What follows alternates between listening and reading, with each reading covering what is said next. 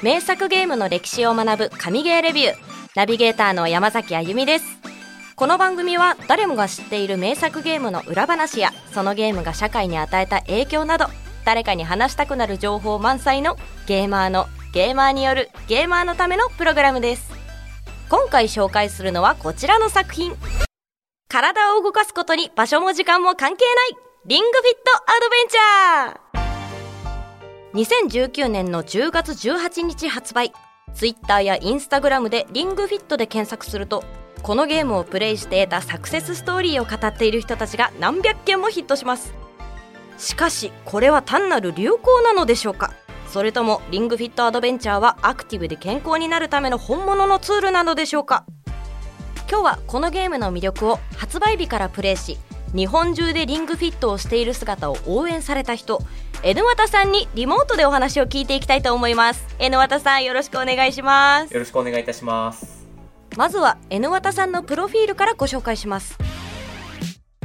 今年の夏に行われたさまざまなゲームの最短クリアを目指すイベント。RTA in Japan でリングフィットアドベンチャーの奏者として出場大会のトリを務めるゲームということもあり開幕直前にリングフィット RTA がツイッターでトレンド入りするなど N 綿さんがリングフィットアドベンチャーをプレイしている姿は多くの人を魅了しました。そんな誰よりもリングフィットを遊び尽くし日々トレーニングを行っている N 綿さんに今日はいろいろ質問させていただきます。よろしくお願いします。N 綿さんは2019年10月18日の発売日からリングフィットをプレイされていますが週にどのくらいプレイされてますか？そうですね、本当に時期によって様々で、まあ、例えば先ほど、あの紹介に預かったように、その RT in Japan みたいな大きなイベント前は結構集中して練習したりだとかもあるんですけれども、はい、まあ、別に私、あのフィジークっていう競技、あのまあ、上半身裸で、まあ、筋肉の美しさを競うコンテストみたいなのにも出てたりもするんで、まあ、その時はもうちょっと頻度が落ちたりとかありますし、あの、本当に、ただリングフィットアドベンチャーに集中したい時は週5ぐらいやってますね。週 5? はい。週5回とか毎日できない人っているじゃないですか。はい。そういう人たちは運動不足解消したりするのに週に何回何時間くらいプレイするのがいいんですかね、はいそうですね。あの、運動において、あの、大事なのって、まあもちろん運動と食事っていうのは大事なんですけど、はい、それ以上にモチベーション、うん、気持ちが、はい、大事で、まあ、要するに、あの、自分が一番続けやすいペースでやることが一番大事だと思ってます。例えば、私が今ここで、あの、週4日1時間ずつやってくださいって言った時に、それができなくってくじけちゃうともうそこから運動が続かなくなってしまう。ってことになってしまうので、はい、本当にその人が続けられるペースであのマイペースにやっていくのが一番だと思ってるので極端なこと言えば、まあ、週1回30分でもそれが続く限界であればそこから始めていくのが良いと思ってます。あなるほど。じゃあ最初からよしやるぞって言って無理にこう詰めちゃわなくても大丈夫まずは心のモチベーションを保つところから、はい、そうです。もちろん理想としてはあの週1回より少ないとちょっときついなってところはあるので週1回以上を守りながらもちろんそれが週に2回3回ってできた方がもちろん効果は上がるのでまずは自分の続けられる範囲から。でその範囲があれもうちょっと余裕できてきたなってなってきたら週2回に増やす週3回に増やすとかってしていくのが良いかなと思ってます。モチベーションを維持するコツとかってありますか、はいそうですね。あの、リングフィットアドベンチャーにおいてで言いますと、まあ、主にアドベンチャーモードとカスタムモードっていう、まあ、2つのモードがあるんですね、運動するにあたって。アドベンチャーモードっていうのは、まあ、その名の通り、普通のゲームの RPG みたいに、まあ、ステージをクリアしてって、ボスを倒してって、自分がレベルアップして強くなっていくっていうモードなんで、そこにモチベーションを感じられるのであれば、自分がレベルアップして、まあ、ステージをクリアしていくっていうのにモチベーションを感じていくのであれば、そのモードを遊んでくれればいいと思ってますし、はい、いや、実際それやるんだったら普通の RPG やった方がいいや。そこにあんまりモチベーション感じないなって人は、カスタムモードって言って、運動だけしっかり、あの、短時間で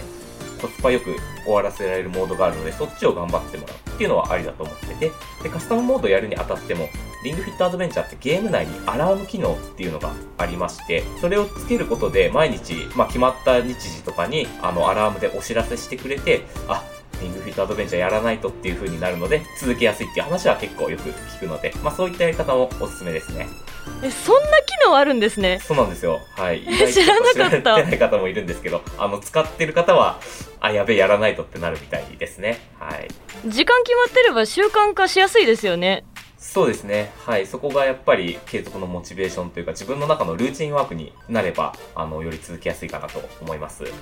すごいその辺まで考えられてるんですねいや、本当に素晴らしいゲームだと思ってますよ。リングフィットをやって良かったことってありますか、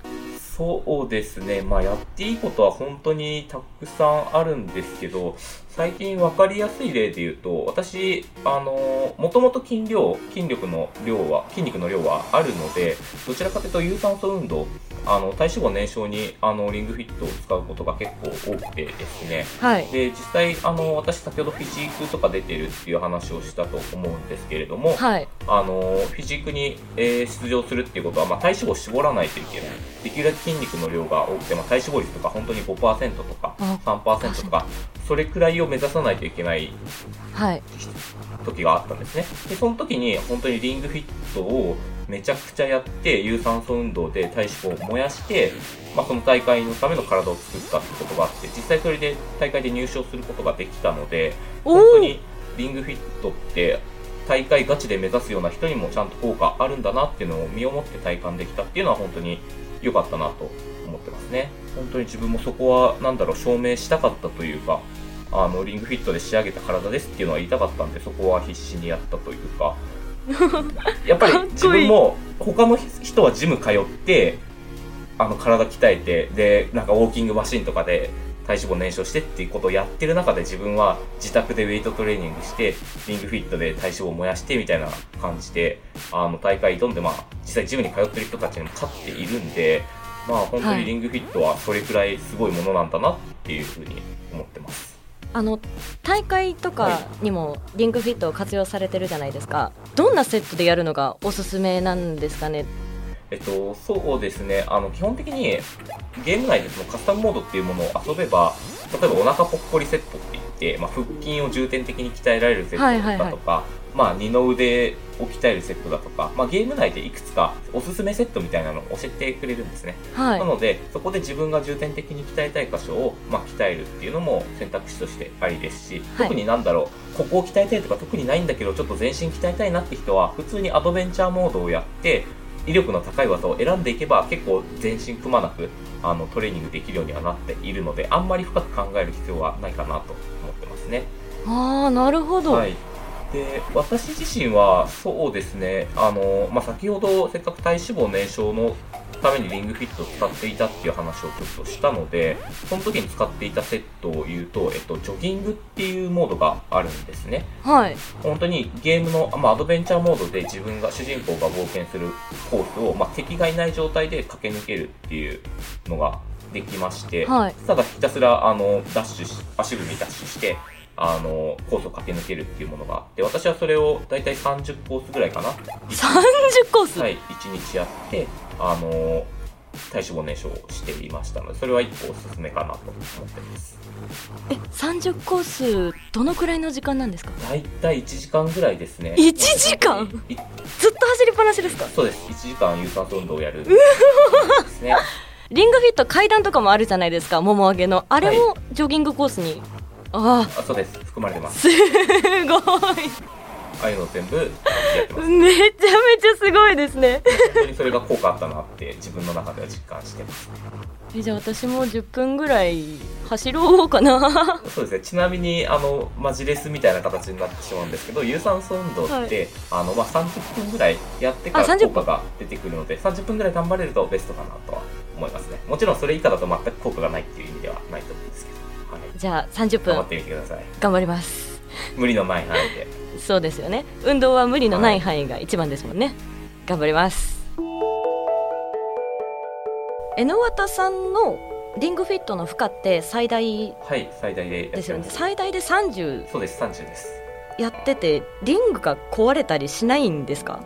そうですね。あの、壊れるの表現によると思うんですけど、例えば、なんかバキって折れるとかは全くなくって、ただ一方で劣化するっていう意味ではやっぱりあってだんだんあれってまあリングコンって丸だと思うんですけど、はい。あれが楕円形になってくんですねだんだんおへえ潰しすぎて。そうですそうです。もう形が卵みたいになってくる、でそのうち一番マックスで押し込んでもあの押し込んだ判定にならない時が出てくるんでまあそういう状態にはあの何度か陥ってますね。なんで今リングコンも買い替えてえー4代目を使ってます。4代目？すごい。えじゃあ今までのやつは全部卵型に？そうです。卵になっちゃって残念ながらお別れしてます、はいえすっごい。でも本当に女性の方とかでも本当に毎日30分やってれば本当に1年間ちょっとであのもう使えなくなっちゃうって方も結構いるのであそんなにあの私がおかしい使い方をしているってわけではなかったりはします。あの4代目っていうのは他は聞いたことないですけども。はい。あそうですよね。私も聞いたことない2代目とです身近にいる人と思います2代目そうあなるほど。3代目もいるかな？あじゃあ私もしっかり卵型になるように頑張ります、はい頑張ってください。リングフィットははい。どんな人におすすめですか？そうですね。やっぱり今まで運動が続かなかった、運動のこと嫌いだって思ってた人に一番おすすめしたいなって思っていて、はいやっぱり、あの、モチベーションの続かせ方が、まあ、先ほど言ったアドベンチャーモードじゃないですけど、本当に上手なゲームで、やっぱり今まで運動続かなかったって人でも、あの、続けられたって人が多かったっていう声をまずよく聞きますと。はいで、あともう一つ、あの、運動が嫌いだったって人の多くって、やっぱり体育が嫌いだっうたみたいな人が多くて体育で他の人と競争させられてなんか自分が負けるというか惨めな姿を晒さないといけないっていうのが嫌だ。あーはい。声はやっぱ聞くんですけどリングフィットって自分のペースでやってれば絶対レベルも上がるし自分も確実に強くなるしで別に他の人と比べる必要もないのでそこでやっぱり頑張れるって人があのたくさん見られるのでそういうふうに今まで運動が嫌いで避けてきた人であったりまあ、あと、まあ、あと、外で運動するの嫌だとか、まあ、他の人に姿見られるのが嫌だっていう人にもおすすめですし、まあ、運動が今まで続かなかったって人にこそおすすめしたい一本ですね。その外を走ったりすると地面硬いし膝痛くなっちゃそううんでね。はい。ね家でできるしあとサイレントモードもあるじゃないですかね。音も気にしなくていいしはい。あの外にも出たくないけど運動はしたいっていう人にはめちゃめちゃはい、おすすめです。あのリングフィットをここまで突き詰めてやっていらっしゃるじゃないですか、はいあの子供の頃から何かを集中してやったりとか、えっと、突き詰めたりっていうのがもともとお得意だったんですか？そうですね。やっぱりゲームに限らず、まあ、運動も勉強も結構集中してやり込むタイプだったので、まあ、まさにその通りだなと思ってて、勉強とかも本当に、まあ、受験勉強の時とかだと、自分はどちらかというと、努力した分だけ、あの、時間換算されるみたいなタイプで、あの、なんだろう、効率よく勉強するってよりも、本当にいかに勉強時間確保するかみたいな考えるタイプで、はい。じゃあ一日何時間勉強すれば目標まで届くんだっけとか考えて、本当に1日持ってる時間、まあ、1日14時間ぐらい勉強し続けるみたいなことやったりだとかしてましたし、本当にトレーニング、まあ、運動に関してもやっぱり日々の食事管理から徹底して、あの、パフォーマンス出すタイプでしたので、アスリートとゲーマーって何も変わらないと思っていて、何かにひたすら集中して突き詰める。だその対象がゲームであるか運動であるかであって、まあ、根本的なことは何も変わらないって思ってるので、まあ、私もアスリートとしてやってきたことが、まあ、ゲーマーとして何かを極めるっていうことに、まあ、直結してるのかなと、まあ、自分では思ってますね。今リングフィット以外でも何かにこう集中して取り組んでいらっしゃることってあるんですか？そうですね、まあ、リングフィットがどうしても中心にはなってしまってはいますね。もちろんそれが非常に練習時間かかるものですし、今このうちにやっておかないと、やっぱり体力の使う競技ではあると思っているので、やっぱり自分が若いうちにやっておきたいっていうのがあるので、今はリングフィットアドベンチャーに集中している期間ではあります。ただ、まあ、同時にあの配信者みたいな側面もあるので、じゃあどうやって YouTube だとか、まああるいは Twitch とか、伸ばしていって、まあ、Discord とかでコミュニティ運営していくかだとか、まあ、SNS 戦略っていうものは、まあ、SNS マーケティング的な側面はすごい頑張りたいなと思っているというか、まあ、並行して注力しているところではあるかなと思っています。ああなるほど。今リングフィットの講座動画もやってらっしゃいます そうです講座というか、まあ、解説動画だとか。あ解説です、まあ、あとみんなで一緒にリングフィットアドベンチャーやろうみたいな時間設けてみたりだとか、はい。そういうことを、まあ、半分楽しみながら、どどうやったら反応戻ってくるかなとかそういうこと自体が楽しいなって思っているので、はい、はい、そういうこともあの今は結構注力していることの一つかなと思っています。あなるほど。ありがとうございます。最後の質問なんですけど、はい、リングフィットの魅力とは？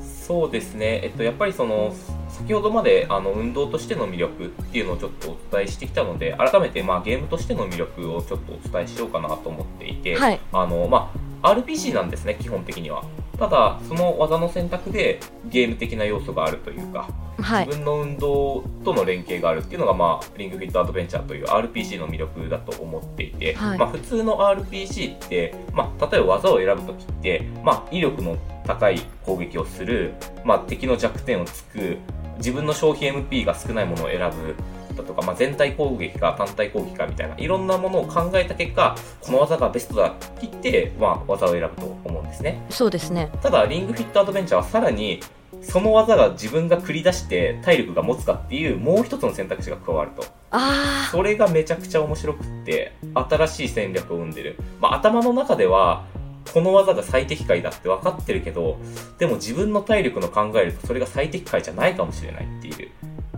そこを考えるのがめちゃくちゃ面白いゲームで、絶対に他のゲームじゃ再現できないゲームだと思っていて、そこがリングフィットアドベンチャーのゲームとしてのあの大きな魅力だと思って私は遊んでますね。確かにそうですね。あのこれ威力高いんだけどちょっときついからやめたいとかありますもんねそうそうそうそれがもうリングフィットアドベンチャーならではの魅力だと思ってますいろいろお話聞かせていただきありがとうございました。最後に告知などありましたらお願いします。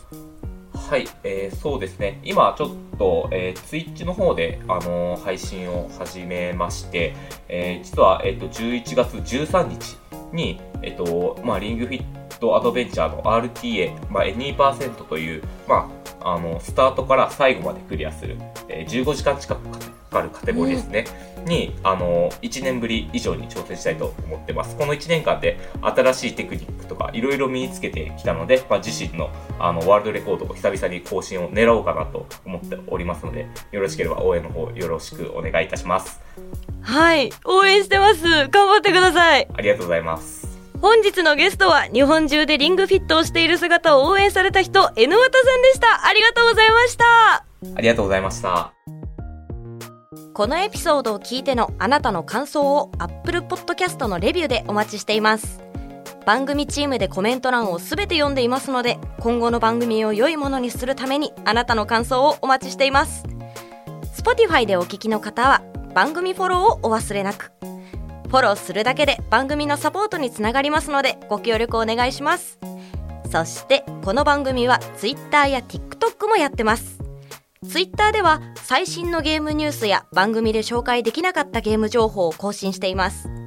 TikTok ではゲームにまつわる雑学やセールゲームのレビューもしていますので全部フォローしてくれると嬉しいです。詳細は概要欄のリンクからアクセスしてください。来週の放送では龍が如くシリーズを特集します。お楽しみに。